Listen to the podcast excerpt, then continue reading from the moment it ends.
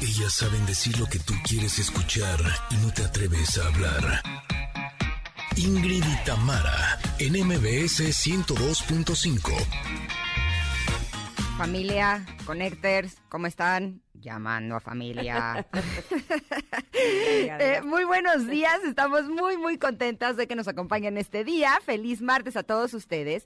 Y el día de hoy, aquí en cabina, tendremos la presencia de Rafa Jaime y de Omar Álvarez. Ellos son dos alpinistas que nos compartirán su historia del reto que acaban de cumplir. Llegar a la cima del Denali en Alaska. No, hombre, va a estar increíble. Wow, honestamente ya quiero Así, que llegue ese momento. guau, guau, Wow. Sí, sí, sí, va a estar padrísimo. Oigan, Connectors, muy buenos días. También es martes de nutrición.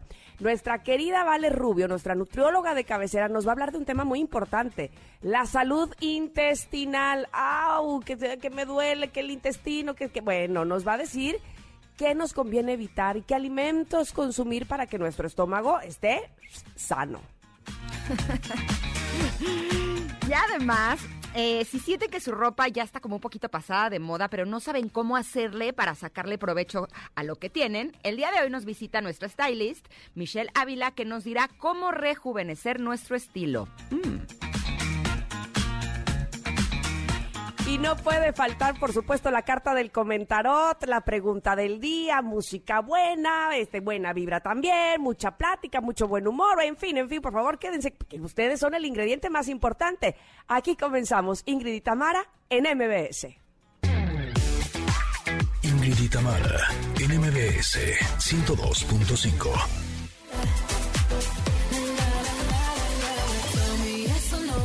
Connectors, espero que estén muy muy bien. Qué buena forma de comenzar este programa con la canción My Head and My Heart de Ava Max. Eh, con todo el ritmo, con toda la alegría, espero que se hayan amanecido y como siempre les decimos, si amanecieron así achicopalados, deprimidones, con flojera, con poca actitud, no se preocupen, ustedes pongan estas dos horas en nuestras manos y nosotros nos encargaremos de que subamos ese ánimo para que terminemos mejor de cómo comenzamos. Esa es nuestra finalidad, eh, estar no solamente informados, sino que también todos juntos, así como la comunidad Connector que somos, eh, logremos tener un mejor estado de ánimo y podamos continuar con nuestro día con alegría, esa alegría interna que se siente tan, tan rica. Y así, con esta alegría, quiero abrazar con mucho cariño a toda la gente hermosa que nos está escuchando a través del 102.5 aquí en la Ciudad de México. Y también nos encanta saludar a la gente que nos está escuchando en Córdoba a través de FM Globo 102.1. Y por supuesto que también a Comitán que nos están sintonizando en Exa 95.7. Eh, por supuesto que también a todas las personas que están en el transporte público, en sus automóviles, los que nos están sintonizando a través del podcast eh, que publicamos todas las tardes, a quienes estén haciendo home office, quienes estén en casa con los chicos.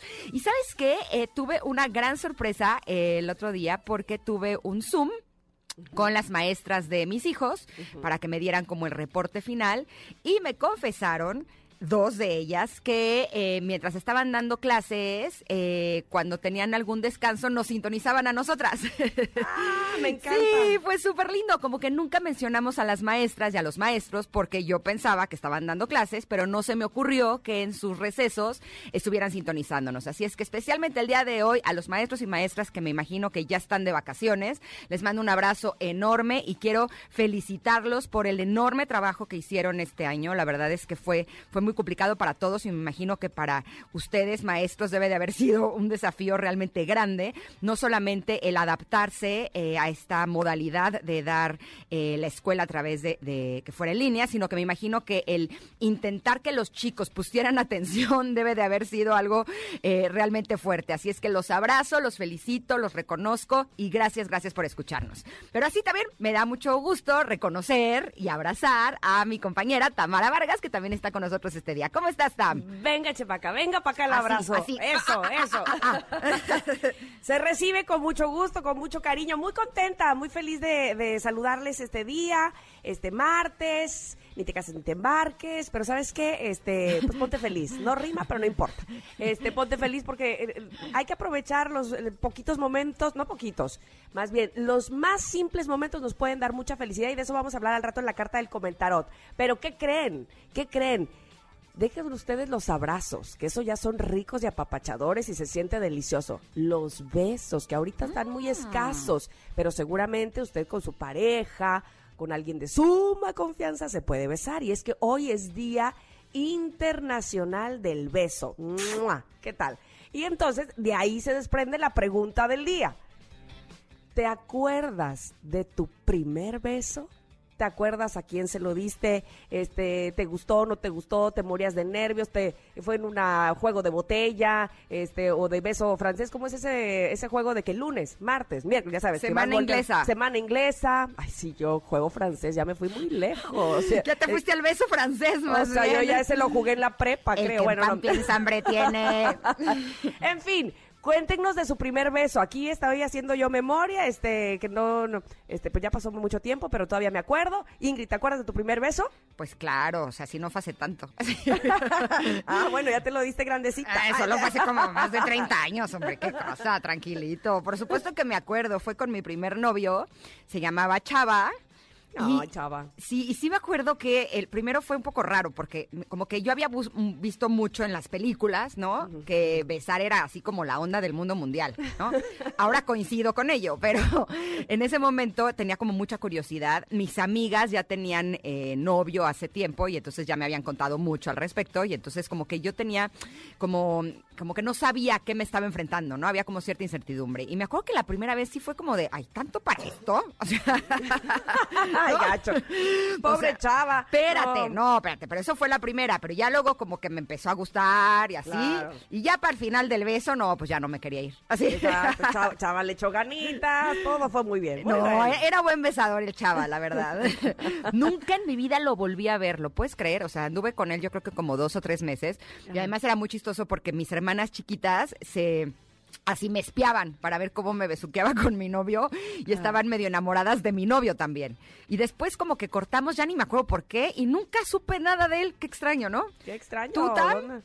Yo también fue con mi primer novio, este, secundaria, me acuerdo, por eso es que yo muchas veces les digo, hagan de cuenta que yo era Winnie Cooper, la de los años maravillosos, porque yo al mismo tiempo estaba viendo justo esa serie, Los años maravillosos, y Kevin Arnold y Winnie Cooper entraron a primero de secundaria, este, como que se dieron el primer beso y más o menos por esa época yo también con mi primer novio, que yo sí lo vi tiempo después, además era como era como el niño de primer eh, grado que le gustaba hasta las de tercero, porque era así todo bonito, niño, bien peinadito, cara de niño guapo, ¿sabes? Entonces, este tenía mucho pegue, pero al principio él no se la creía, ya después se la creyó, ya quería andar con medio escuela, ¿verdad? Gracias. Pero mi pero mi primer beso sí fue así de en el parque del fraccionamiento, así como que, de, ay, nos volteábamos a ver el cielo, regresábamos, las manos sudadas, hasta que, piquito, tampoco fue así de beso francés, ¿no?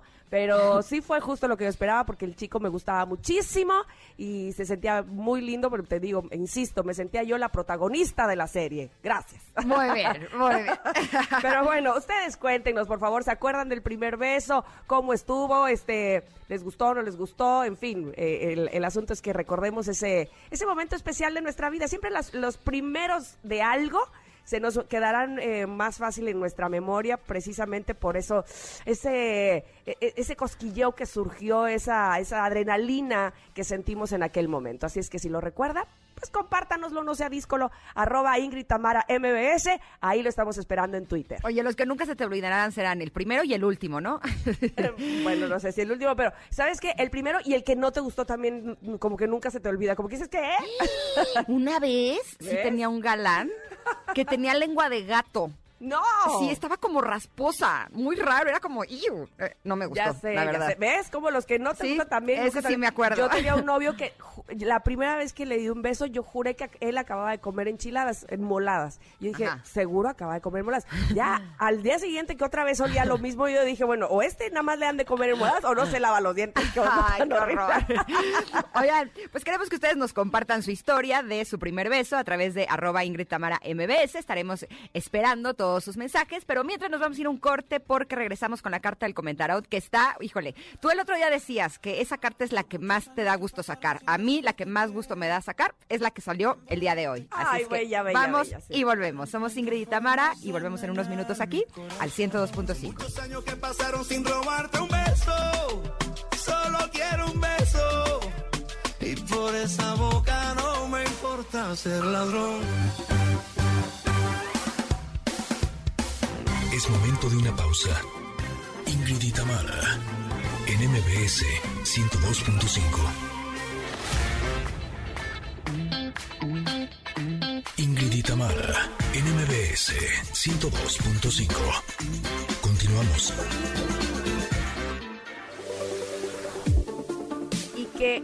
Que voy agarrando la carta número 26 del mazo del Que voy oráculo. agarrando. la agarro, la agarro, la agarro, la agarro. La agarro, la agarro, la agarro, la agarro. Esta me tocó. La del oráculo de la sabiduría, la número 26. ¿Cómo creen que se llama? Por favor. Se llama Feliz, Feliz. Ya, bye. Ya, Ahí se acabó. Ya. exacto. Gracias. No quiero ni leer. No quiero ni leer. ya con eso, no vaya a ser que luego la lea y salga que es lo contrario. Pero no. En esta ocasión, la verdad es que concuerda perfectamente. Y además de todo, eh, la imagen es súper, súper bonita. Eh, ah, y además, fíjate, Ingrid, que estuve investigando ayer que decías, Ajá. ¿Qué onda con la diseñadora de estas cartas que nada más pone huevos, no? o sea, pone en, el buen sentido, no es que sea gallina, sino que en sus cartas dibuja huevos. Entonces, resulta que el huevo este, tiene un significado de el nacimiento del mundo, de fertilidad. Los egipcios lo relacionaban con la creación. Este, Mm. fíjate, fíjate, fíjate, fíjate. Este, dice que el, el asunto inclusive que, que la cáscara proteja lo que hay dentro, que puede ser vida, o sea que todo eso, este, por eso es que es tan importante el huevo como símbolo, ¿no? Como simbología. Así es que esta carta también tiene el huevo en, en- en la parte eh, media abajo sobre un, pareciera un tapete mandala, ya saben, e- estas eh, figuras que se repiten y, y lo, lo que me extraña aquí es que el huevo tiene como una, no es una mirilla, es como si le pudiera meter una llave, ¿no? ¿Cómo Ajá. se le llama eso? Una chapa. Eh, no, es que no es una chapa, es como El una- ojillo. El ojillo, exactamente, de la llave. Y estuve buscando en toda la carta si, si la mujer que aparece en- arriba del huevo trae la llave y no veo que la traiga. Entonces, no sé, probablemente la llave sea su felicidad. Ah, chisguaguas. Bueno, entonces, esta es esta mujer eh, parada sobre el huevo con un piecito así nada más, el otro lo pone este un poco detrás, como un movimiento muy delicado, ella vestida en vaporoso tul azul y unas alas detrás, más bien como de libélula, estas alas transparentes, y este, está preciosa esa mujer, eh, pero sobre todo se ve muy feliz, muy contenta, y a un costado de ella hay un colibrí, que ese también es un símbolo, ¿no? El colibrí es símbolo de la felicidad. Eh, hay un colibrí que está como a un, a un lado de, digamos, por, como si le fuera a decir un secreto al oído, básicamente. Y, y hay confetis, hay globos de colores, en uno de estos globos se refleja ese rostro que aparece también repetidamente en estas cartas. Y me voy a ir ya directamente a lo que dice el texto de Feliz Feliz, la carta número 26. Y obla- obviamente Sí, habla de la felicidad, pero sobre todo habla del disfrute del presente. Dice, pase lo que pase, siéntase satisfecho con las cosas tal y como son. Eh, a- dice, hay una parte que dice, ahorita la voy a encontrar, eh, que no, ah, aquí está. Dice, puedes sentir la liberación de ser realmente feliz a cada minuto porque has elegido serlo en lugar de ansiarlo. Ah, qué diferencia eso, ¿eh? Disfrutar del momento de verdad, o sea, con lo que sea, con no hacer nada, con, con sentarte, con eh, ver al cielo y decir qué maravilla que puedo ver al cielo, o qué sé yo, con, lo- con las cosas más simples y no estar ansiando cuando me pase y cuando llegue y entonces por qué no lo consigo y tanto tiempo que he trabajado para entonces sí ser feliz y este y, y, y- cómo la otra persona sí lo tiene, si yo he hecho más que ella, ¿sabes? Esta ansiedad que te da estar persiguiendo pues lo que para ti o para lo que tú crees que es la felicidad y eso hace que te olvides justamente de lo que tienes en ese momento, de lo cual debieses estar no solo eh, feliz, sino agradecido. De eso sobre todo habla esa carta, de enfocarte en el momento presente, de, de no estar deseando la felicidad, sino viviéndola, ¿no? Sino eh, gozándola en cada momento, en cada situación, por pequeñito que parezca. Eh, me encanta porque hay un mensaje de protección que dice, relájate, porque este es el momento de comportarte de modo ridículo y tonto, sí, así, de ser feliz, de que la gente te diga, ay, pero ¿qué le pasa? Está como todo el tiempo a la risa, sí, ¿qué? Me río estoy contenta, ¿no? Y, y, y me recuerda también esa frase de hay momentos de tronar cohetes y otros de recoger varas. Pues no nada más nos las pasemos recogiendo varas, tronemos los cohetes también. Y claro, esto no quiere decir que todo el tiempo podamos estar arriba, arriba con esa felicidad, uh, todo, todo el tiempo pero yo siento que muchas veces nos estamos demasiado tiempo abajo y que es bien fácil caer en esta espiral descendente, descendiente, o descendente más bien, no descendiente, descendente, que, que si te pones deprimido, que si te vas a la tristeza, que si te juntas con gente triste, que si quieres oír nada más canciones de Paquita y sabes, como que te vas muy fácil. Bueno, pues también hay que hacer el esfuerzo, y aquí también lo dice, hacer el esfuerzo por poner de, entrada una sonrisa. Probablemente no encuentres el motivo, ah, ya me sentí como estos este, brasileños que, que hablan de la felicidad, pero bueno, probablemente no encuentres ah, de principio el motivo, pero si recapacitas y volteas a tu alrededor, seguramente encontrarás algo por lo cual sonreír, por lo cual sentirte bien, y eso te hará una espiral hacia arriba. Ah, ya. Ya. es que digo, de repente me sentí como de estos brasileños que sonrían, no sufra. Te lo juro. Oye, es que justo a mí esta carta lo que me hizo reflexionar fue eh, esta costumbre que tenemos las personas de em, creer que lo que las otras personas eh, publican, por ejemplo, es la verdad absoluta, ¿no? Eh, ¿Cuántas veces yo me he topado con 550 mil publicaciones en Instagram o en Facebook o en lo que sea, en donde veo gente feliz por todos lados y de pronto digo, ¿y por qué yo soy la única que no? ¿No? ¿En, dónde, ¿En dónde están ellos que yo no estoy ahí con la felicidad? Exacto, exacto.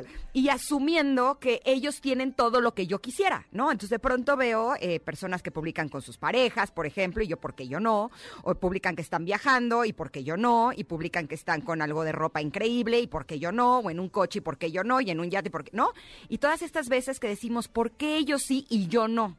Y creo que esa es una pésima costumbre. Y además, ¿en, qué, ¿en, qué, ¿en qué te estás basando y fijando que crees que es lo que da la felicidad, ¿no? Eh, Ojo ahí. Ok, por un lado también. Pero por otro, también estamos asumiendo que eso que están publicando es real. ¿no? Y justo el otro día me llegó en mi Instagram una, un eh, como meme, o sea, una como frase que decía que somos una sociedad de personas tristes con publicaciones felices. Y sí, o sea, eh, ¿cuántas veces hemos visto publicaciones de eh, supuestas parejas que en teoría son muy felices y nosotros sabemos que eso no es real, ¿no? Pero nos compramos toda esta idea de felicidad como si fuera eh, la felicidad algo que podemos adquirir con cosas o con personas, cuando eso es lo más alejado de la realidad que existe. Ahora, lo mismo pasa, por ejemplo, con nuestros miedos. O sea, nosotros creemos que quien está haciendo algo que nosotros creemos que está padrísimo es una persona que no tiene miedo. Y no estamos reconociendo que nosotros tenemos miedo, pero que ellos también. Lo que pasa es que esas personas están yendo a través de sus miedos para lograr lo que realmente desean. Y el tener esta idea de que los otros sí y yo no, es algo que nos roba totalmente nuestra felicidad y me gusta mucho porque esta carta lo deja bien, bien claro, que la felicidad es un estado interno que no tiene que ver con las cosas de afuera. De hecho, hay estudios que comprueban que la felicidad que te pueden dar las cosas o las personas es creo que de un 15%. Todo lo demás depende de ti depende de tu honestidad, depende de que tengas la conciencia tranquila, depende de que hagas lo que realmente te gusta, depende de que te reconozcas y te aceptes como eres, ¿no? Que son eh, cosas que no están afuera de nosotros, sino que están adentro de nosotros. Y honestamente, cuando yo leía que la felicidad está dentro de cada uno de nosotros, yo decía, pero qué jalada es esa? O sea, no, me parecía absurdo, me parecía algo que no, no tenía lógica. Y justo descubrí que eso sí tiene verdad cuando me di cuenta que eh, hubo un día en el que yo me sentía muy mal, ¿no? Yo me sentía triste, estaba deprimida y decía, pero es que no hay nada afuera de mí que lo esté provocando. Ah, caray quiere decir que opera de la misma forma, pero a la inversa. Por lo tanto, vale la pena que reconozcamos lo que sí tenemos, que nos sintamos agradecidos por lo que sí tenemos, y esa sí es una manera de conectar con la felicidad real que está dentro de nosotros para no necesitar cosas de afuera para sentirnos felices. Totalmente de acuerdo, y fíjate, voy a aumentar esto que dice que ya habíamos, eh, si no mal recuerdo, hablado de esto preciso que voy a leer Ajá. la semana pasada con la carta que a mí me gustó mucho. Y dice, es el momento de sentirte or- orgulloso de tus logros. Estás haciendo un buen trabajo, proporcionando un servicio excelente, siendo bien compensado por ello. Vamos, es que hay veces que lo pasamos así como de, ah, sí, pues sí, es lo que tenía que hacer. O sea, como que no, no, nos castigamos mucho, ¿no? Somos a veces muy severos con nosotros y estamos todo el tiempo eh, no reconociéndonos y sí reconociendo al otro, al lado, al que no supimos ni su proceso, ni cómo llegó, ni si es verdad, como bien dices, eh, si de verdad le da felicidad o no. Y, y además que finalmente es otro, no eres tú. Entonces, eh, vivir la felicidad a través de otros es bien complicado y, y además es bien frustrante y además seguramente no te va a llevar a la felicidad si no logras vivir la felicidad a través de ti mismo y de lo que tú has hecho y de lo que tú tienes, o más bien de lo que tú eres y lo que hay alrededor de ti. Así es que esta carta de feliz, feliz, me encanta. Dice que nos volvamos locos, que nos riamos, que parezcamos ridículos, que qué más da. Y yo, ¿sabes qué? Sí lo voy a hacer. Dice, sonríe y disfruta de cada respiración y de cada momento. Hallarás milagros en las cosas más tontas. Me encanta. Está publicada esta carta en nuestro Twitter, arroba Ingrid Tamara MBS, con la invitación además de que sean felices, de que reconozcan esos momentos, no solo esos momentos, esas cosas que son ustedes, que tienen dentro y que seguramente les darán felicidad. Listo, qué bonita carta. Vámonos un corte. Vámonos, vámonos, hay que ir. Regresamos pronto. Somos Ingrid y Tamara en MBS.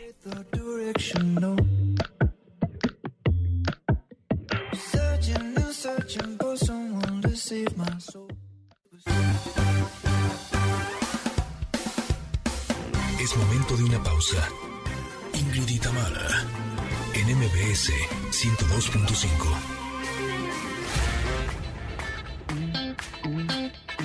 Ingrid y Tamara, en MBS 102.5. Continuamos.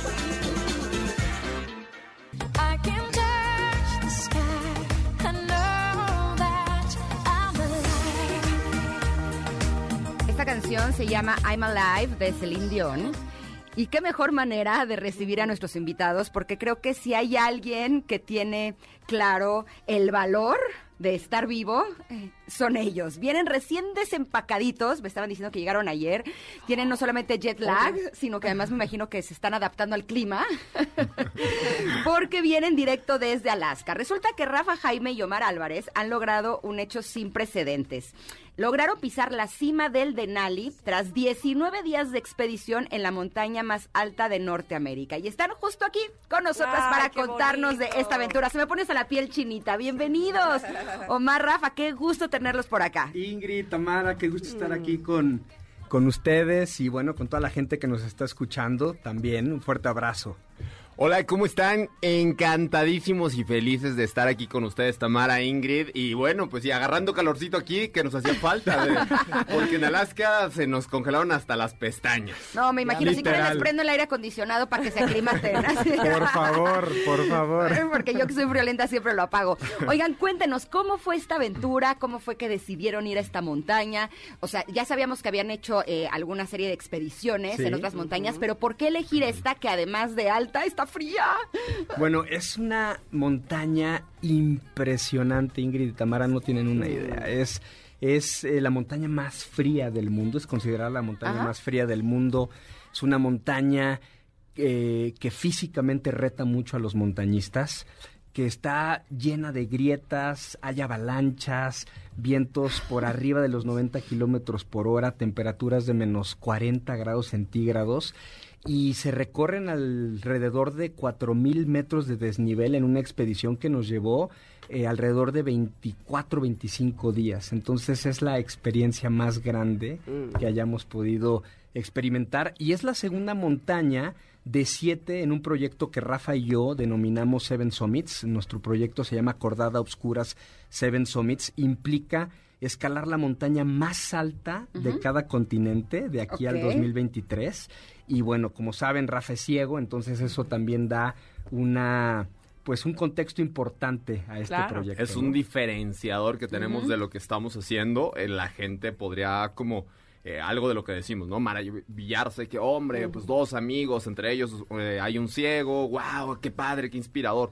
Eh, pero no se trata solamente como en el hecho de estar eh, subiendo montañas o de una cuestión física o deportiva. También se trata de un tema de fraternidad, de esfuerzo, de confianza, de romper paradigmas, de querer trascender como personas.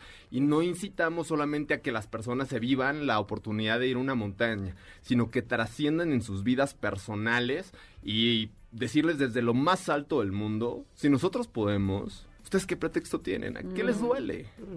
Totalmente. Rafa, Omar, ¿cómo...? Ay, yo quisiera que me platicaran este, cómo celebraron, pero vamos, vamos por partes y desde el inicio. ¿Cómo se prepara unos alpinistas para hacer esta travesía? Porque a lo mejor hay gente que, eh, sobre todo jóvenes que nos estén escuchando, o, o niños incluso, que nos escuchen y digan, ah, yo lo quiero hacer, yo quiero ser como él, y yo también lo voy a hacer. Pero eh, a lo mejor suena como muy divertido y muy padre, y no digo que no lo sea, pero toda la preparación previa, ¿cuál es? ¿Cómo es? Bueno, creo que para afrontar una montaña, uno tienes que tener un amor por el outdoor, por las actividades al exterior. Principalmente, y algo súper importante, respetar la naturaleza. Eso es así fundamental. Número dos, para prepararte físicamente, eh, necesitas tener una base de acondicionamiento físico, correr, nadar, andar en bici, algo que tenga o que aumente tu capacidad pulmonar, porque recordemos que una vez que tú estás ascendiendo en una montaña, los niveles de oxigenación son más bajos, generando de cierta manera una hipoxia. Por eso es importantísimo tener un nivel de, de condición súper alto, generar una resistencia muscular, porque las jornadas son, en esta expedición tenemos jornadas de 18, 24 horas sin parar, cargando 50, 60 kilos en nuestras espaldas, moviéndonos entre la nieve.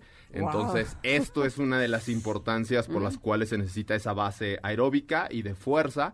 Y al mismo tiempo, algo sumamente fundamental son las horas montañas, porque mientras más tiempo tengas en la montaña, tu cuerpo, tu corazón, tu cerebro se acostumbra a esa falta de oxigenación y se vuelve algo, no lo llamaría normal, pero más cotidiano. O sea, si su intención era antojarme, no lo están logrando, ¿eh? En lo absoluto.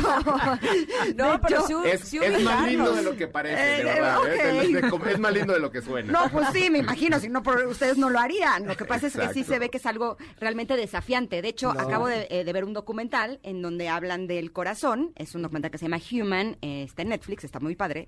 Y ahí ponen como ejemplo que el ejercicio cardiovascular, o sea, el ejercicio del corazón, el más fuerte de todos es el alpinismo. Justo por esto que hablan de la oxigenación. Ahora, díganme una cosa, porque la vez pasada que entrevistamos a Omar, eh, a mí me quedó un muy buen sabor de boca y realmente una gran lección de vida, porque me encantó la propuesta de que ustedes estuvieran juntos. ¿Por qué lo digo? Porque creo que los seres humanos hoy en día eh, nos está costando un poco de trabajo hacer equipo. Y ustedes hacen más que un equipo.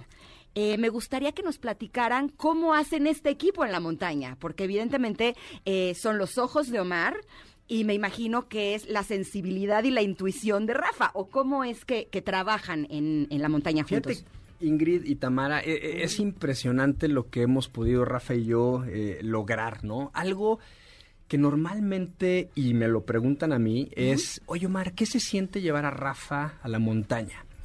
Y yo lo primero que les digo es, oye, a ver, es que yo no llevo a Rafa a la montaña. O sea, Rafa y yo nos acompañamos.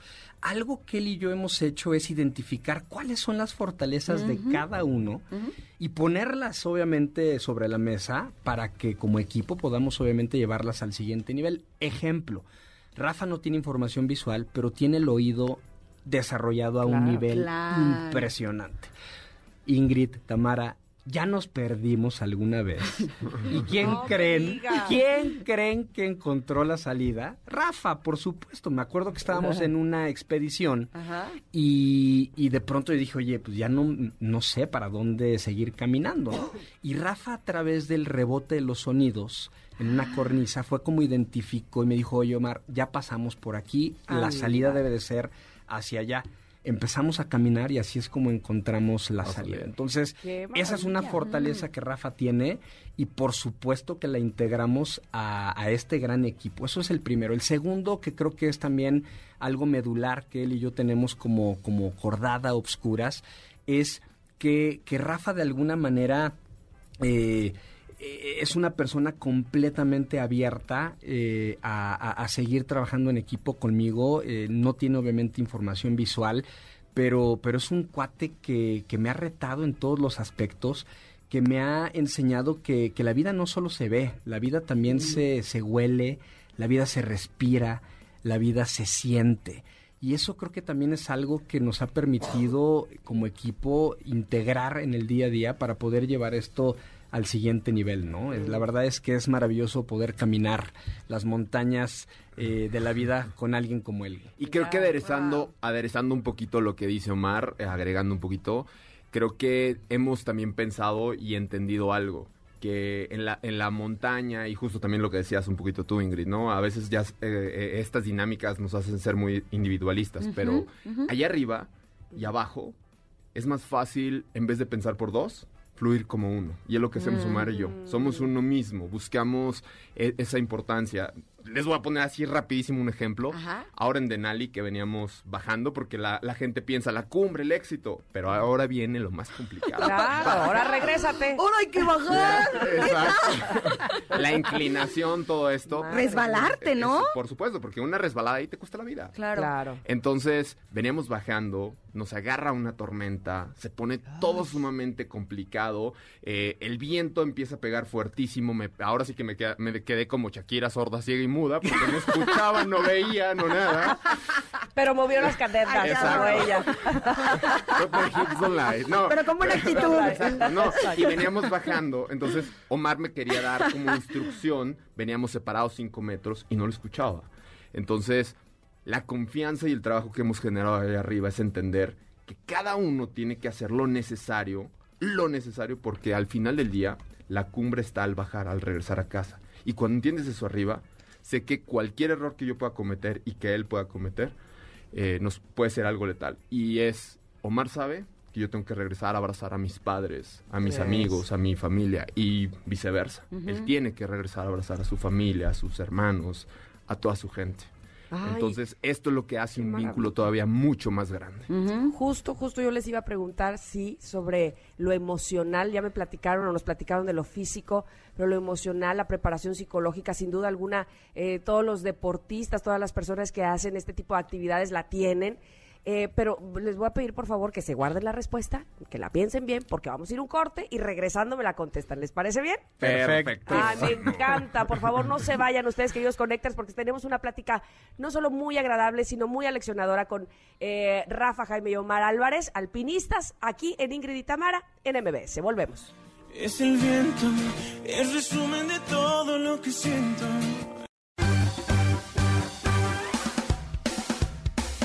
Es momento de una pausa. Ingrid y Tamara, en MBS 102.5.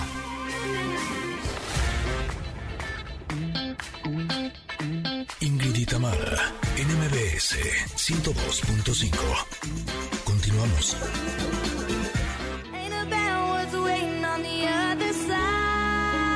Atención. The Climb la canta Miley Cyrus y por supuesto es complemento de esta entrevista que tenemos desde hace un, un bloque con Rafa Jaime y Omar Álvarez, alpinistas, que yo digo, yo subo tres escalones, ya me ando ahogando, pero ellos subieron 6.190 metros, señores, de altura. Eh, bajando, eh, o más bien subiendo al Denali, bajando también, porque si no, no estarían con nosotros en cabina. y, platicábamos de muchas cosas, pero a mí me interesa saber también esta preparación emocional, psicológica, la familia, quizá las parejas, ustedes mismos, ¿qué pasa eh, cuando se tiene un momento, o no sé si se tenga o no se tenga, un momento de eh, desesperación o de querer regresar o de no se va a poder? ¿Cómo lo superas? Porque eh, yo lo ubico, por ejemplo, sí, en otro tipo de eh, deportistas. eh, y, y está el coach con ellos y si se puede, ya te metieron tres goles, pues como quiera puedes y demás, qué sé yo. ¿Cómo hace un alpinista para salir eh, emocionalmente bien de todo esto? Tamara, la, la mente juega un rol sí. medular. La gente cree y nos han preguntado, obviamente, oye, ¿cómo entrenan físicamente, no? Y Rafa y yo siempre le contestamos, bueno, sí, físicamente entrenamos y lo acabamos de platicar hace un bloque, pero el equilibrio que uno requiere tanto en mente, en cuerpo y en espíritu para escalar montañas y para estar en cualquier deporte es algo medular y la mente se tiene que entrenar todos los días al igual que el espíritu y al igual que el cuerpo. Entonces, por poner un ejemplo, nosotros tenemos una rutina de alto rendimiento. Desde que abrimos los ojos damos gracias, llevamos un proceso de meditación, llevamos obviamente un proceso de hidratación y de estudio. En mi caso particular, yo todos los días antes de hacer ejercicio leo o estudio una hora y media y estás de alguna manera también ejercitando la mente. Claro. Eh, llevo mi ejercicio, obviamente, alrededor de dos horas, tres horas todos los días y llevo una rutina de alimentación muy estricta que lo que me ayuda a mí, y a- hablando por mí, a Rafa también entrena la mente de otras técnicas y ahorita nos las platicará, pero yo tengo una rutina de alimentación de siete tiempos y no fallo un solo Eso. gramo de lo que tengo que comer. Entonces la gente va a decir, bueno, ¿y qué tiene que ver la alimentación con la mente? Todo. Todo. El tema es que yo estoy enfrentándome a la adversidad siete veces al día, que se me antoja posiblemente algo que no puedo comer, Ajá. que es difícil preparar tu comida, que es difícil transportar tu comida, que es difícil tener de alguna manera también la, la disciplina de estarla de alguna manera llevando a cabo. Y cuando te das cuenta, te estás enfrentando a la adversidad siete veces al día, que al año son 2.555 veces que Omar Álvarez entrena de alguna manera la adversidad. Y eso es lo que a mí me ha ayudado a que cuando estoy allá arriba en la montaña y la mente empieza a quererme sabotear, bueno, Ajá, yo tengo de alguna manera el control de esto y puedo de alguna manera llevarlo al siguiente nivel. Entonces, la mente, por supuesto que es algo importante. Y contestando puntualmente lo que decías, Tamara, la parte de las emociones y de la familia también juega un rol muy importante. El que la familia esté eh, ahí cerca de ti, que la familia, mi hija, por ejemplo, me acuerdo que cuando me fui al Denali, me dijo, pa, ve y logra tu sueño, ¿no? Y yo estoy aquí, obviamente no vamos a poder pasar el Día del Padre juntos, porque yo estaba allá, pero, pero tú siempre me has dicho que los sueños son para alcanzarse y, y hoy te toca a ti ir y lograr uno más. Entonces, ese tipo de apoyo de parte de la familia, bueno, ¿qué te puedo decir? no es Lo es todo allá arriba. Sin lugar a dudas, las montañas están en nuestra mente. ¿No? Y son a las que primero vale Sí. la pena que conquistemos. Pero eh, nos contaban que ahorita en el corte comercial que estuvieron 27 días sin bañarse, ¿no? Eh, que para tomar agua tenían que calentar la nieve y ponerle electrolitos durante una hora para podérsela tomar. Eh, me imagino que no podían cargar grandes cantidades de comida, o sea que eso debe de haber estado limitado. La incomodidad de dormir en la montaña debe de haber sido también desafiante. Pero eh, lo que me gustaría saber es de todo lo que, mm, lo que no tenían en la montaña, ¿qué es lo que más extraña? ¿Qué es lo que más se valora cuando estás en esas circunstancias? Mira, es que creo que se valoran muchas cosas en diferentes momentos. La circunstancia específica te hace valorar algo específico. Creo que siempre es la calidez de la familia, tu casa, la comodidad, un plato de qué comer caliente, sea lo que sea, la sencillez de levantarte, agarrar un garrafón de agua y vertir agua y tomarlo, un baño, cualquier cosa, ¿no? Creo que eh, te das cuenta y valoras todo lo que hay en el día a día y la simplicidad de- que tienes en tu vida. En mi caso personal, eh, siempre es la familia, la familia, la familia. Y agregando un poquito también de lo que hablaban antes, eh, nosotros, algo de lo que nos mueve y lo que nos apas- a- apalanca para, para siempre querer bajar y buscar y hacer las cosas de manera consciente es la familia. En mi caso, imagínense cómo se quedan mis padres cuando me voy y, y saben que su hijo que no ve está trepado en qué cerro, quién Qué sabe cosa, dónde. Dios mío. No, Y- bueno. y se quedan así y, y se asustaban. Que fuera un cerro. deja Exacto. tú. Y se asustaban y decían, ¿y ahora qué está haciendo este desgraciado? Y bueno, ¿no? Pero entendieron algo.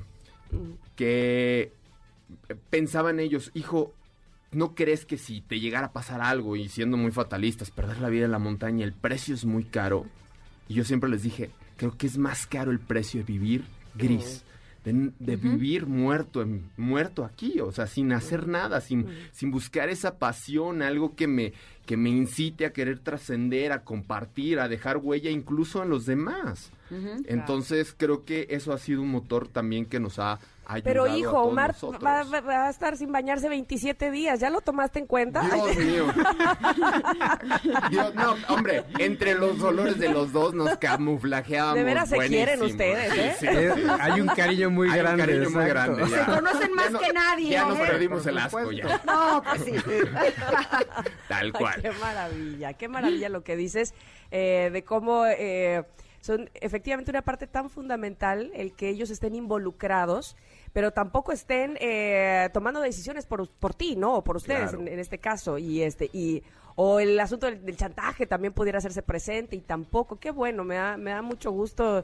Son un motivo de orgullo no solo ustedes, sino por supuesto la familia que, que los arropa y los los apoya. Qué, qué maravilla que así sea. Y esto mi- es un, perdón, perdón, Tamara, esto es un mensaje de lo que hacemos, es un mensaje que queremos mandar a todo el mundo. A todo el mundo, no importa si, si es una persona con discapacidad, sin discapacidad, hombre, mujeres, chavorrucos, eh, jóvenes, quien sea, ¿no? Es, es, es, es, es un mensaje de, de, de caray, o sea, los mexicanos, los latinos, somos gente fregoncísima y podemos hacer cosas pues, que parecieran imposibles, pero generalmente queremos buscar motivación, ejemplos en Google o en otros lugares, buscando hacia arriba, hacia los americanos, a los europeos, a los asiáticos, y no vemos que los latinos tenemos una fuerza, la misma historia nos lo ha dicho, brutal. Y tenemos más sabor. Así Azúcar. No es por presumir, pero somos más jacarandosos. Sí, ¿cómo no? sí, sí. Oigan, eh, me encanta la sabiduría que nos comparten. Sí. Es realmente inspiradora. Y por eso me gustaría que compartieran con nuestros connectors dónde los podemos seguir, eh, dónde podemos escuchar más de ustedes, sobre todo en esos momentos en los que sintamos que las montañas están muy altas, que las montañas eh, de nuestra vida están muy frías. Sí. Seguramente acercarnos a ustedes es algo que nos puede ayudar a superarlas. Tenemos nuestras redes sociales eh, en Instagram y Facebook arroba cordada obscuras. Y las personales, eh, la de Rafa es Rafa Jaime MX en Instagram y en Facebook y la mía es arroba Omar Álvarez MX. Nos va a encantar que la gente pueda eh, seguirnos. No solo escalamos montañas de roca y de hielo, sino montañas de la vida. Y compartimos, obviamente, toda esa trascendencia y todo ese día a día, tanto Rafa como yo, que seguramente, bueno, nos va a encantar que la gente pueda estar por ahí conectados con nosotros. Este proyecto denominado Cordado Obscuras Seven Summits, es importante también que la gente lo sepa. Eh, estamos buscando escalar la montaña más alta de cada continente. Eh, son siete montañas y la gente va a decir, bueno, ¿por qué son siete montañas si hay cinco continentes? Lo que pasa es que América del Norte y América del Sur se divide y se integra la Antártida como un Claro. continente también. Entonces, llevamos dos montañas. eh, Alaska y y eh, Aconcagua, que es la más alta de todo el continente americano. Este año vamos a Rusia, la más alta de Europa, que es el monte Elbrus, y a Kilimanjaro, la más alta de África. El próximo año vamos a Everest, que es la más alta del mundo y la más alta de Asia. Y concluimos en el 2023 con la pirámide de Carstens en Oceanía y el monte Vinson en la Antártida. Uy, qué maravilla. Estaremos muy, muy, muy pendientes, por supuesto, y, y felices de seguir sus pasos, de que nos lleven ahí con ustedes. Gracias. Muchísimas gracias. Y ahora sí, nos vamos a ir a un corte eh, y supongo que ustedes, eh, Rafa y Omar, pues se van a ir a desayunar bien rico. No sé si ya lo hicieron, a, este, a estar bien cómodos, bien tranquilos y a disfrutar de la familia. Por Un, un pozolito. Oh, qué delicia. No, no fui yo con ustedes, pero, yo también quiero uno. Oigan, Bueno. y rapidísimo, nada más les queremos dejar a ustedes y a todos los radioescuchas un lema que abrazamos mucho. A ver. En la vida, como en la montaña, no hay más opción que la cumbre. Bien, me encanta. Me encanta. Muchas gracias a los dos. Les abrazo. Vamos a un corte rápido. Regresamos más rápido de lo que usted cree. Así es que no se mueva. Estamos en MBS 102.5. There's always gonna be another mountain. I'm always gonna wanna make it move. Always gonna be. Es momento de una pausa. Ingrid y en MBS 102.5.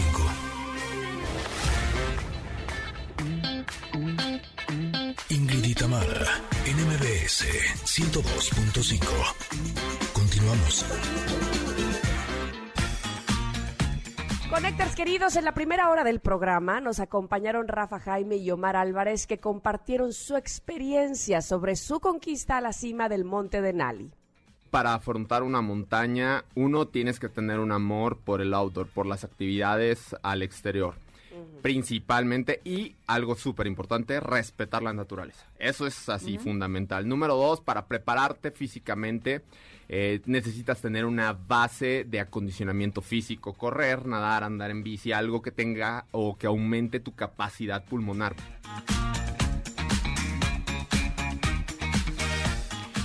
Más adelante, Michelle Ávila nos dirá cómo rejuvenecer nuestro estilo de vestir. Además, nuestra nutrióloga Valeria Rubio nos hablará de la salud intestinal. Así, continuamos aquí en Ingrid y Tamara.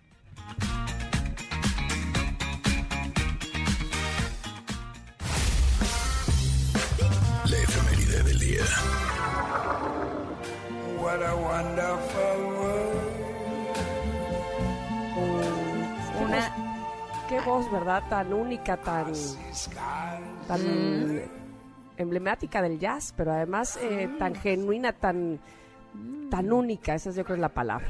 Pues es que hoy se conmemora el 50 aniversario luctuoso del trompetista y cantante estadounidense de jazz Louis Armstrong, quien murió el 6 de julio, pero de 1971, a quien conocemos ev- evidentemente por esta canción What a Wonderful World, y se trata de una de las figuras más carismáticas e innovadoras de la historia del jazz y probablemente yo creo que es un músico más popular. sí, una, una total maravilla.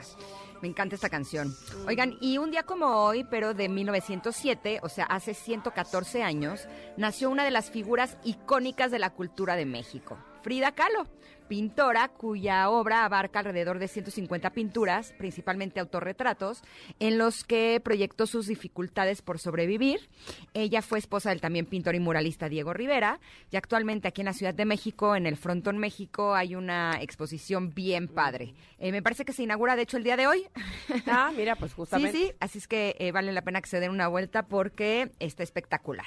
Perfecto. Oigan, y está cumpliendo 75 años el actor Sylvester Stallone, que nació el 6 de julio de 1946, reconocido mundialmente como uno de los principales actores de cine de acción de Hollywood y que ha dado vida por lo menos a dos personajes emblemáticos de la historia del cine, que son Rocky Balboa y Rambo. Órale.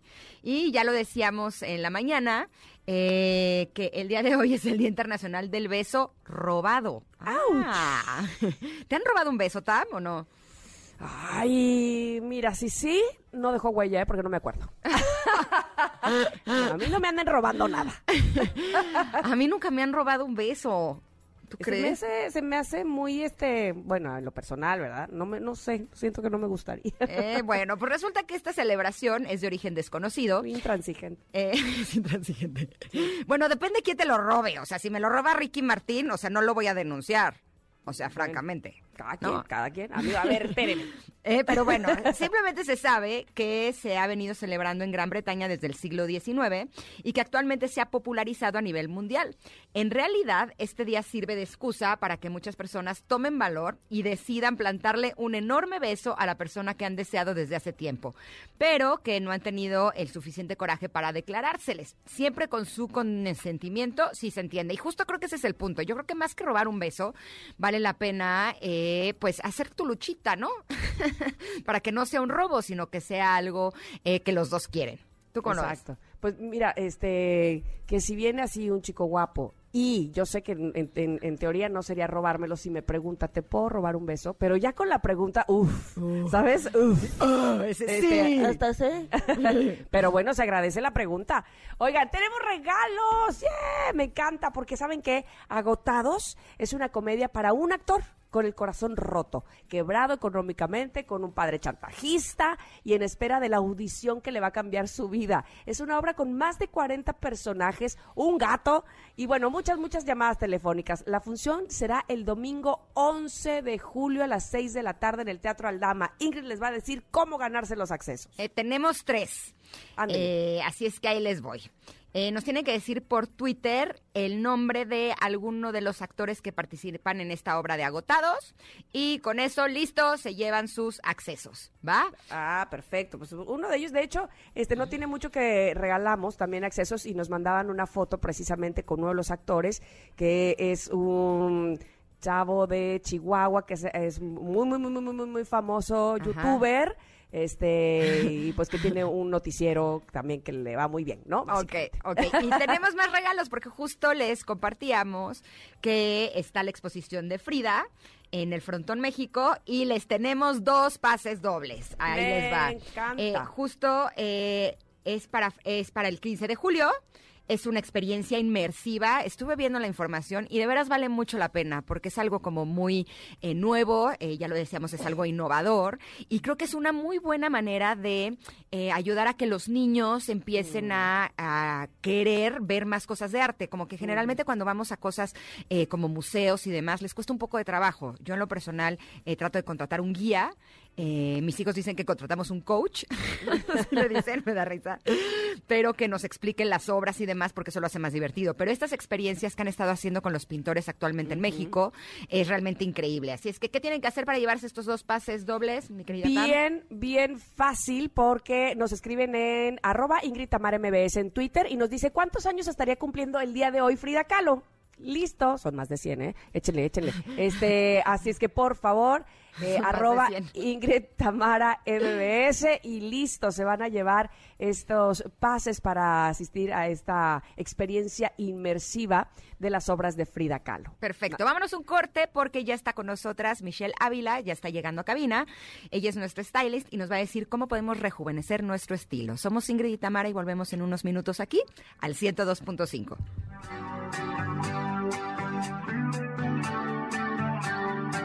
I see you calling. Es momento de una pausa. Ingrid y Tamara, en MBS 102.5. Ingrid y Tamara, en MBS 102.5. Continuamos.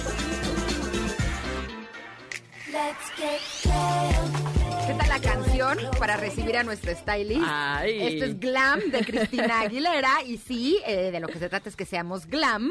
Exacto, gracias, gracias por hermosa canción. Exacto, bienvenida Michelle Ávila, nuestro stylist, que el día de hoy tenemos un tema bien importante porque creo que eh, muchas veces eh, eh, nos plantamos así frente al closet, ¿no? Y decimos, no tengo nada que ponerme, ¿no? Y el closet está lleno. Pero Sí. digo, no tengo nada que ponerme. ¿Por qué? Porque siento que ya están las cosas pasadas de moda, porque siento que no me quedan las cosas como yo quisiera. Y está bien padre porque el día de hoy está con nosotros Michelle, que nos va a decir cómo podemos rejuvenecer nuestro estilo con lo que tenemos en casa. Con lo que, gracias. Feliz martes aquí con toda la energía. ¿Qué tal estos días? Tráfico, vacaciones, todo se empieza a revolucionar en Eh, nuestra casa, ¿no? Exacto, pero nosotras sin perder el estilo. Nosotros Eso, sin eso es lo que perder el importa. estilo. ¿Cómo estás, Tam? Muy bien, muy feliz de escucharte y sobre todo queriendo apuntar cómo rejuvenecer mi estilo. Ya por sé, favor. y todas, ¿eh? Porque hay, hay que tomar en cuenta que estos tips no es para determinada edad. O sea, siento que todas llegamos a un momento de nuestra vida que eh, o, o- o aportamos o queremos ser un poquito más maduras, de lo, o sea, visualizarnos más maduras que lo que somos, que eso pasa mucho en la adolescencia. O para conseguir el trabajo, para conseguir, no, ya sabes, cada quien tiene un objetivo diferente, pero de repente siento que caemos tanto en la monotonía, como bien dices, este, mi querida Ingrid, eh, siento que caemos tanto en la monotonía que siempre nos vestimos iguales.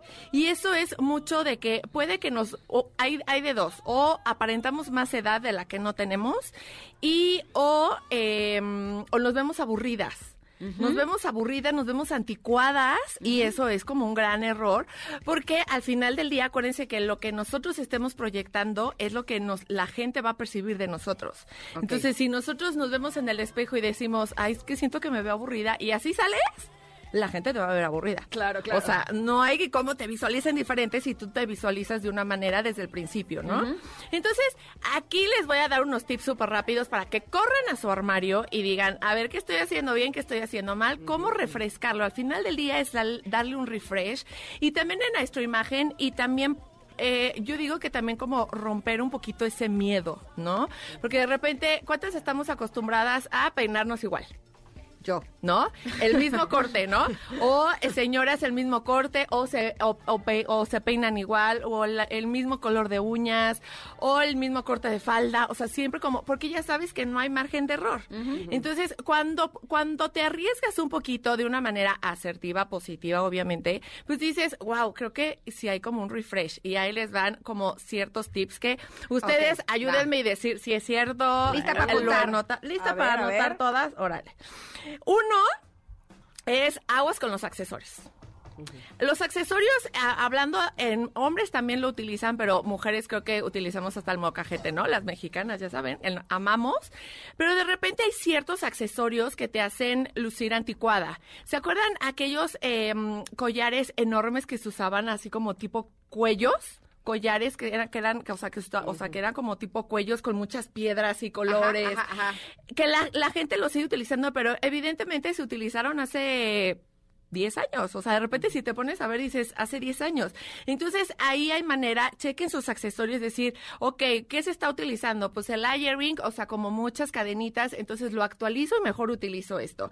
Las arracadas, eh, que se siguen utilizando, pero de repente había aretes como con muchos flecos, Ajá. como tipo hawaianos, ya sabes, que eran como de muchos colores, esos ya también pasaron de moda. Mejor empieza a utilizar como el layering también en los, en los aretes. ¿Qué es el que layering? mate, como esto, hace cuenta Ah, barracaditas como muchas. o, o- y hay y no necesariamente que te auje- se ve increíble pero bueno a mí me encanta pero no necesariamente que vayas y te perfores o sea hay en o sea en los centros comerciales que se llaman las COS, de presión. que son de Mm. presión entonces esas son poquitas maneras de empezar a actualizar y decir qué tengo en mi armario para poderlo cambiar otra de las cuestiones son los colores los colores de repente estamos acostumbradas a utilizar los sobrios, los neutros, que todos combinan con todos, no hay margen de error. Pero al final del día estás saliendo de tu casa sin error, hay que arriesgarse un poquito y agregar un poquito de color. Eh, checa las revistas, checa los blogs, los Instagrams, de cuáles son los colores que están en tendencia. Empieza a agregar que mm, fosforescente, a lo mejor no eres tan atrevida, pero sí a lo mejor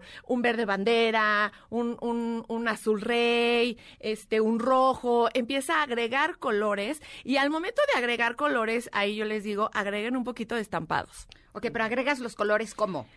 Ah, sea, ¿en en lugar dónde? de utilizar en donde tú quieras. El chiste, al final del día, el color eh, te da mucha energía, es 100%. Entonces, si tú estás como en, en, en colores neutros como el blanco, el gris, el beige, el azul cielo, pues estás en una, en una energía ligerita, flat, ¿no? Pero si de repente le quieres agregar un poquito más de jovialismo, de estilo, puedes agregar colores mucho más fuertes sin llegar a los fosforescentes, pero para que sí le agregues un poquito más de jovialidad. Imagínate un traje azul, azul rey, no, un traje azul ¿Marino? Marino, ajá, iba a decir azul cielo, no. Ajá. Azul marino, y de repente, ¿con qué lo vas a combinar? Pues con una camisa blanca. Sí. ¿no? Pero si de repente dices, no, voy a agregar un poquito más de jovialidad, le pones una camisa, una playera eh, rosa fuchsia, se ve incre- y con unos zapatos en color nude, en color eh, piel, se ve increíble. Entonces te voltean a ver y dices, wow, sigues en un protocolo de oficina, por ejemplo, Ajá. si es tu rol, si es tu objetivo, pero ya le te estás agregando muchísima frescura. Ahora, los estampados también juegan un papel súper importante. Hay personas que le tienen mucho miedo a los estampados. Se nota que yo no veo, amiga. Es que justo eso es lo que te quería preguntar, porque ahorita veo que hacen el match de De estampados. estampados, Y exacto. Cuando se lo veo a alguien más, digo, me Exacto. Encanta, pero yo no me atrevo porque no sé qué combina. Exactamente. ¿Cuál es la regla básica? ¿Cuál es la regla básica? Uno, empezarlos a utilizar. Hay que tomar en cuenta que los estampados al final del, del día comunican accesibilidad, ¿ok? A estampados más redondos, más accesibilidad vamos a proyectar. A estampados más lineales, más autoridad vamos a proyectar. Entonces, hay personas que están acostumbradas a utilizar camisas con líneas, vestidos con líneas, ¿no? Todo rayado, rayado, rayado. Pero si agregas un poquito de estampado redondito, por ejemplo, el animal print que ya tiene redondito, Ajá. o sea, empiezas a agregar un poquito polka dots, flores, son polka dots. polka dots lunares. Ok. Ajá, Ah. los lunares, pero ya en redondito estás agregando un poquito también de accesibilidad a tu estilo. Y al final del día, el rejuvenecerlo, el darle un refresh, al final del día es como bajarle un poquito a la seriedad. A ver, Michelle, ahí me, ahí me surge este, me, me vuelvo a parar enfrente del closet que dijo Ingrid al principio. Ahí estoy parada. Párate, por favor. Ahí estoy parada y me doy cuenta de, híjole, hace apenas cuatro meses compré estos vestidos o blusas con hombreras que, Ah, eh, sí, que sí. todo el mundo traía. Ajá, ajá. no es mi caso porque te voy a decir una cosa, yo siento que a mí la hombrera no me va. Pero, ¿qué pasa que una chava que dijo, sí, yo siento que esta es la moda buenísima? Ajá. Y ya vuelves a ir a la boutique o a la tienda y ya nadie, no, no, no Ya hay no hay. Ya no hay, ya se, se pasó. Ajá. Siento como que la, la moda últimamente, no sé si estoy en lo correcto, es tan efímera, tan Sí. rápida, va tan rápida que como el pan de muerto y la rosca de reyes, ya en septiembre nos Sí. la venden, me explico, ya todo el mundo hace lo que quiere.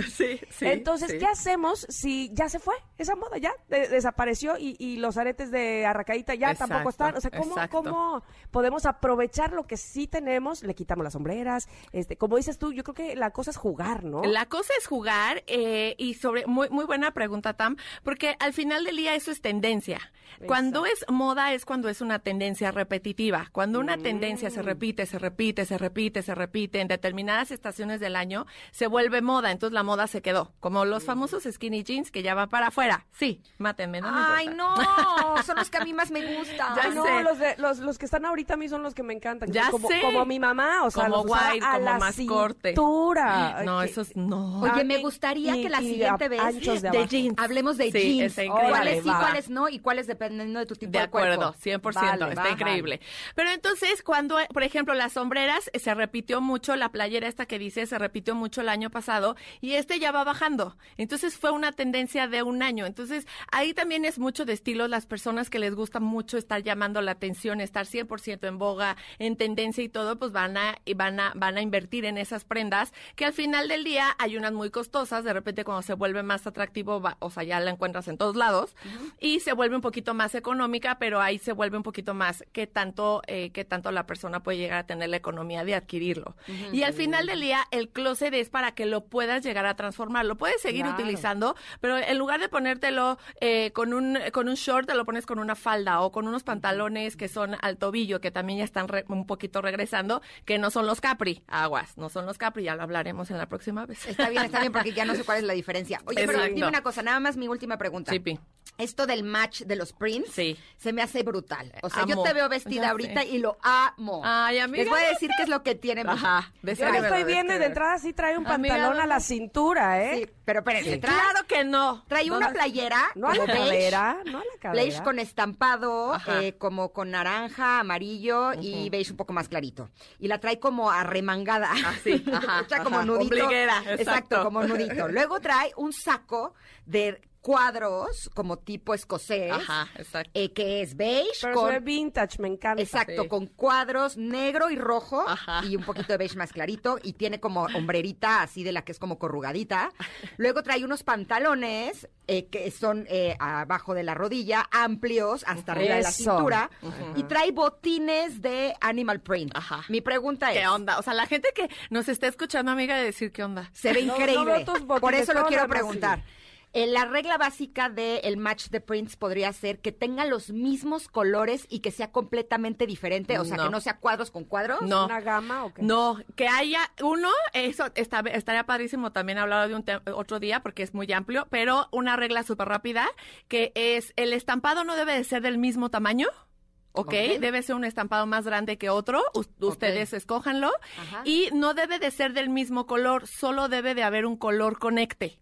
No todo, si no te ves demasiado machi machi. Pero con que sea solo- negro ya es conecta. con un color conecte o este que es beige, beige, beige, ya sabes. O el negro, negro, algo, un color conecte entre los estampados y eso crea armonía visual. No tiene que ser todos los colores o todos los estampados del mismo color que el otro estampado que estés utilizando y mucho menos del mismo tamaño. Ok, ahora sí me voy a animar. Ahora sí. Y algo súper importante para rejuvenecer, para cerrar un poquito, es utilizar mezclilla. La verdad, la mezclilla es algo súper jovial, es algo que podemos utilizar todas las temporadas, frío, calor, no importa. Y se los juro que las personas de 60 años con unos jeans, una camisa de, de mezclilla y unos tenis blancos se ven increíbles en pulcras, en divinas y se ven con muchísimo estilo. Nada más sí, a- a- a- yo digo quitar un poquito el gel en el cabello, dejar un poquito tanto estructurado las personas que están acostumbradas natural, a natural. un poquito más natural y eso también crea muchísimo más accesibili- accesibilidad y jovialidad a tu estilo. Perfecto. Ah, muy bien, muy bien, Michelle. Pues ya tenemos varios temas para la siguiente. Ya ¿eh? sé, anoten. Ya, y sobre todo está increíble que, que también nos escriban, ¿no? Para saber de qué temas eh, de, Claro. de su interés les ¿A gustaría que aterrizáramos. Aquí con ustedes, con Ingrid, con Tamara y a mi Instagram, por supuesto, arroba Michelle Ávila Stylist. Eh, me, encanta, me encanta tus matches de tu style, de, de tu- tus matches de stylist De de, stylist. tu Instagram. Ay, parece trabalenguas.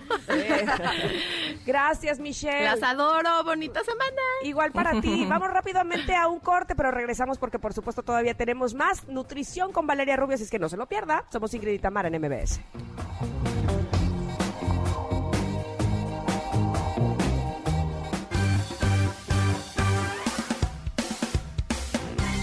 De una pausa. Ingrid y en MBS 102.5. Ingrid y en MBS 102.5. Continuamos.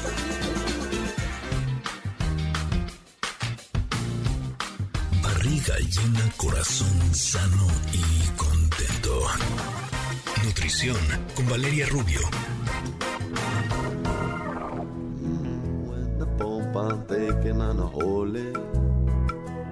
Guacamole. Ajá. Todos cantando conmigo, por favor. Guacamole. Bueno, ¿por qué? Porque ya está nuestra sección de estas que nos gustan mucho y disfrutamos más. Valeria Rubio, nuestra nutrióloga de cabecera, nos va a hablar el día de hoy de salud intestinal. Y es que, ¿qué onda con el intestino cuando apenas nos lo tocamos? ¡Auch! Y lo sentimos que está todo inflamado. ¿Qué le hicimos? ¿Qué te pasó, mi vida? Le decimos casi, casi, ¿verdad?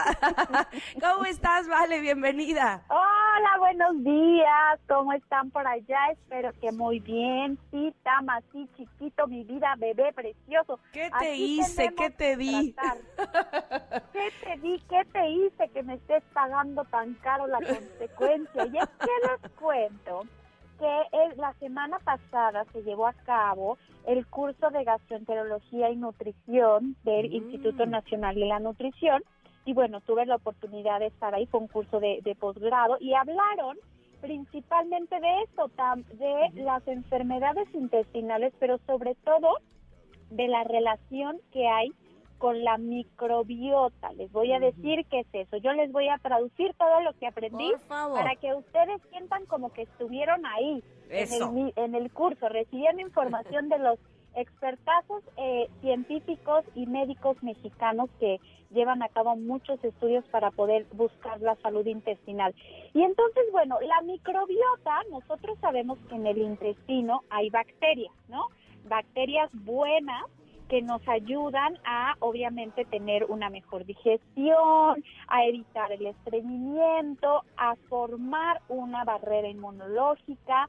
Y entonces hablamos mucho del uso de probióticos que si bien vienen en suplementos, al ratito les voy a platicar cómo podemos lograr que esa microbiota, que ese zoológico que tenemos en el intestino esté equilibrado, porque tienen que haber más eh, bacterias, desde luego, positivas que negativas, aunque también las bacterias negativas tienen una función importante. Eh, pero sobre todo tienen que estar de determinada manera, con determinada acidez, con determinada cantidad de fibra para poder funcionar y no tienen una idea, o sea, yo me sorprendí de la importancia que tienen esos probióticos en la salud. Por ejemplo, hablaron de que el uso de probióticos puede ayudar, todo esto es evidentemente basado en evidencia científica, en reducir la glucosa en pacientes con diabetes. O sea, los pacientes que tienen diabetes y tienen una buena, una adecuada cantidad de probióticos y una flora intestinal saludable, ayudan a reducir sus niveles de glucosa, ayuda a reducir los niveles de colesterol y lipoproteínas malas, que son este colesterol malo que, que hay en la sangre. Mejoran la presión arterial, la gente que tiene presión arterial alta, con una microbiota o con una salud intestinal buena, pueden regular su presión arterial. En el peso, por supuesto, ya hemos platicado, hay unos estudios padrísimos que asocian al sobrepeso y a la obesidad con una disfunción, es decir, con una mala eh, eh, equilibrio en la flora intestinal que tiene mucho que ver. Eh, Obviamente a nivel intestinal, como decíamos hace ratito, este Tam, en el colon irritable, reduce la inflamación, reduce la producción de gases. En personas, por ejemplo, que usan antibióticos por tiempo prolongado, también ayuda a restablecer la flora intestinal estos probióticos.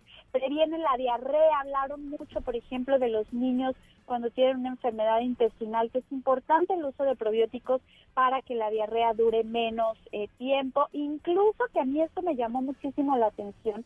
Hablan de la relación entre el uso de probióticos y las alergias alimentarias. Estas personas que tienen intolerancia al gluten o a la proteína de la leche, incluso los niños que son alérgicos a algún tipo de colorante y demás, tienen mucha incidencia positiva en la prevención y el tratamiento de estas enfermedades. ¿Cómo ven? Hombre, pues yo veo requete bien. Ya sé. Ahora dime una cosa, Vale. Eh, ¿Qué pasa si eh, ya estás tomando tus probióticos, tus prebióticos, estás teniendo una alimentación en teoría balanceada, este, en teoría con, con, eh, productos que son buenos para la salud, pero aún así eh, tienes problema de eh, tener colon irritable o intestino irritable o gas o inflamación? ¿Qué puedes comer para que te ayude a desinflamar y a sentirte mejor? El colon irritable, Ingrid, tiene muchos factores que lo pueden provocar. Por ejemplo, uno es el, el sistema nervioso, que yo lo que he visto con mis pacientes es que la mayoría, la razón principal es gente, eh, pues como yo comprenderé, muy aprensiva, muy controladora, muy que todo esté en orden perfecto y no se salga nada de control. Y tómala, ahí va al intestino, que es el órgano de choque para muchas personas, me incluyo. Hay quienes, por ejemplo, es el estómago y entonces el problema es la gastritis. Pero bueno, eh, hay personas en, en que las emociones y toda la parte del estrés se va hacia el colon irritable y pues ahí, Ingrid, tú eres expertaza mucho más en temas como de meditación, de relajarte, la terapia de libros y buscar alternativas que hagan, que te ayuden a soltar el control un poco, a estar un poco más en el presente y a trabajar en tu salud emocional, porque bueno, esa característica de, de gente intensa no se quita y puede ser tú, ustedes lo saben, tu mejor amiga para lograr muchísimas cosas eh, en trabajo, en lo personal, pero bueno, uno paga el precio cuando es un poco ansiosilla y, y- y- y controladora y demás, que puede ser la colitis. Otra razón de la colitis son bacterias. Es importante cuando ya es crónico, cuando ya tomaste, como dices, probióticos, tratamiento médico eh, y- y de plano la inflamación regresa, acudir con un gastroenterólogo y que te hagan pruebas, pruebas de eh, coprocultivos, coproparasitoscópicos para ver si no es una amiba, para ver si no es un parásito, porque todas estas enfermedades intestinales provocan lesiones en, en el intestino de manera crónica. Y pues bueno, la alimentación evidentemente juega un papel importante y fíjense que también aquí en el Congreso hablaban de algo bien interesante que es que la buena alimentación y, y mantener un intestino sano empieza desde la salud bucal. O sea, hablaban que, por ejemplo, los adultos mayores que no tienen bien su dentadura, que no mastican bien, cuando no nos atendemos regularmente en el dentista, cuando tenemos bacterias que no deben de estar, desde ahí se afecta la flora intestinal. Entonces, como consejo primordial, curioso porque se trataba de gastroenterólogos, era mandarlos al dentista, ¿no? Como decir que hay que cuidar la salud dental, hay que cuidar que tus bacterias estén en, en armonía, hay que cuidar que mastiques bien, entonces vigilar esa parte de la salud bucal. Luego, pues obviamente la parte de la alimentación, decían, no toda la gente tiene que tomar probióticos como suplementos, muchas veces solo una alimentación equilibrada que contenga fibra, ya hemos hablado aquí muchísimo de fibra, pero por ejemplo las verduras crudas, eh, digamos los, eh, las harinas integrales, la quinoa, la avena, eh, el salvado de trigo, todas estas fibras ayudan también a mejorar la salud intestinal. En el caso del colon irritable es eh, contradictorio, pero así funciona, como hay que dejar descansar al intestino normalmente se reduce por tiempo eh, reducido mientras esté la, la inflamación aguda, como decía Tam, así de intestino, ¿qué te hago para, para pagar mi penitencia? Dejarlo descansar, bajarle un poquito la fibra en esos días y quitar los lácteos solo en el periodo agudo, después ya podemos regresar a una alimentación normal. Y los probióticos pueden venir de suplementos, por supuesto, pero pueden venir también de origen natural. Hablaron mucho, por ejemplo, de el vino tinto, que el vino tinto contiene fenoles, que son antioxidantes. Hay que recordar que los probióticos tienen que venir preferentemente pues de una fuente viva, de una fuente natural viva, como es el caso del yogurt, como es el caso del agave, de la miel de agave, eh, todo lo que tiene que ver con tequilita, mezcal, cerveza, obviamente nada con exceso, todo con medida. ¿Me estás pero, diciendo que ahí también hay probióticos? Por supuesto. Dios, vámonos, vámonos con eso a un corte, por favor. Manténnos la ilusión. Bien, ya viene el viernes de salud. Ya de regreso nos dices cuál es este eh, la, la- la medida que tenemos que, que tomar en cuenta, pero con eso vámonos al corte, ¿vale? ¿Te parece? Calma, chicas, calma. Viene la mala noticia. Exacto. Regresamos. Ah, déjanos así, este, un momento allá arriba, por favor. Vamos rápidamente al corte y regresamos con Valeria Rubio y seguimos hablando de salud intestinal. Es momento de una pausa. Ingrid y Tamara, en MBS 102.5. Ingrid y Tamara, en MBS 102.5. Continuamos. Está muy bonita la canción y todo, pero queremos seguir escuchando a nuestra querida Vale. Y sobre todo que ya se nos va el tiempo. Exacto. Eh, ¿Le habías hecho una pregunta, Tam? Sí, bueno, eh, básicamente nos estaba hablando ella sobre que, que también en, en, eh, el agave y el tequilita y algunas bebidas podemos encontrar probióticos, pero, y ahí me quedé. Eh, Por favor, déjanos la ilusión, pero ya ven- calmadas, venimos con el regreso. ¿cuál el, el después de ese pero? Las vi volar con una botella de vino en una mano y la caguama en la otra, chicas, no, no, pero las voy a aterrizar. Por favor. Es una copa de vino al día en mujeres, dos para hombres, y bueno, lo relacionan particularmente el vino tinto, aunque las bebidas que decías también tienen probióticos, pero eh, ese tipo de bebidas mejoran el perfil de lípidos, mejoran la resistencia a la insulina y por lo tanto la administración de glucosa, la inflamación, es decir, el alcohol, el vino derivado pues de estas, eh, eh, sobre todo del, del, del agave, de- el tequila, del, del maguey, el vino tinto particularmente y la cerveza con moderación pueden ayudar a mejorar la salud intestinal, pueden ayudar a la salud cardiovascular y a mejorar los niveles de glucosa con moderación, con ejercicio, pero sobre todo con una alimentación equilibrada, no irnos al extremo. Entonces, una copita de vino, mis niñas, diaria a partir de hoy. A sus mariados, Bueno. novios, primos, tíos pueden dos y listo, no se pasen tampoco. Perfecto. Muchísimas gracias, Vale. Como siempre, un placer escucharte. ¿Dónde te podemos encontrar para consultas y más preguntas? Gracias, Ingrid. Voy a subir esta info a mis redes sociales para que la tengan todos en Instagram, nutrióloga Valeria Rubio, en Facebook, nutrióloga Valeria Rubio Oficial. Por ahí nos vemos y nosotras nos vemos el próximo martes. Ya Así será. Gracias, Vale. Un abrazo. Besitos. Besos. Bye. Bueno, se nos acaba el programa y, y Pontón viene después de nosotros. No se lo vaya a perder, por favor. Oye, nos echamos una buena noticia. ¿Qué dices? Ah, pues órale, a ver. Órale, este, va. Sí, ó- órale, va.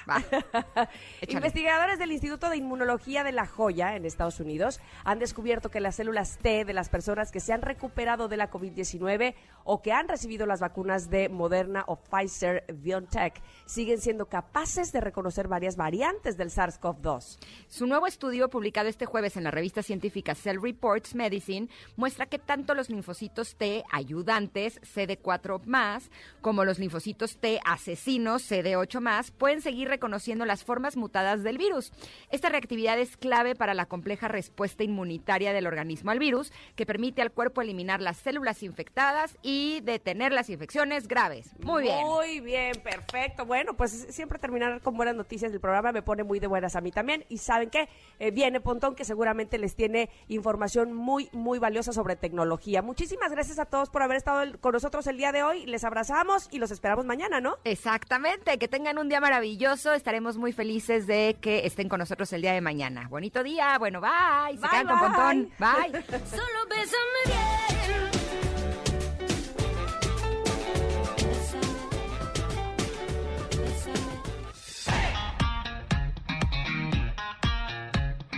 Ingrid y Tamara te esperan en la siguiente emisión, MBS 102.5.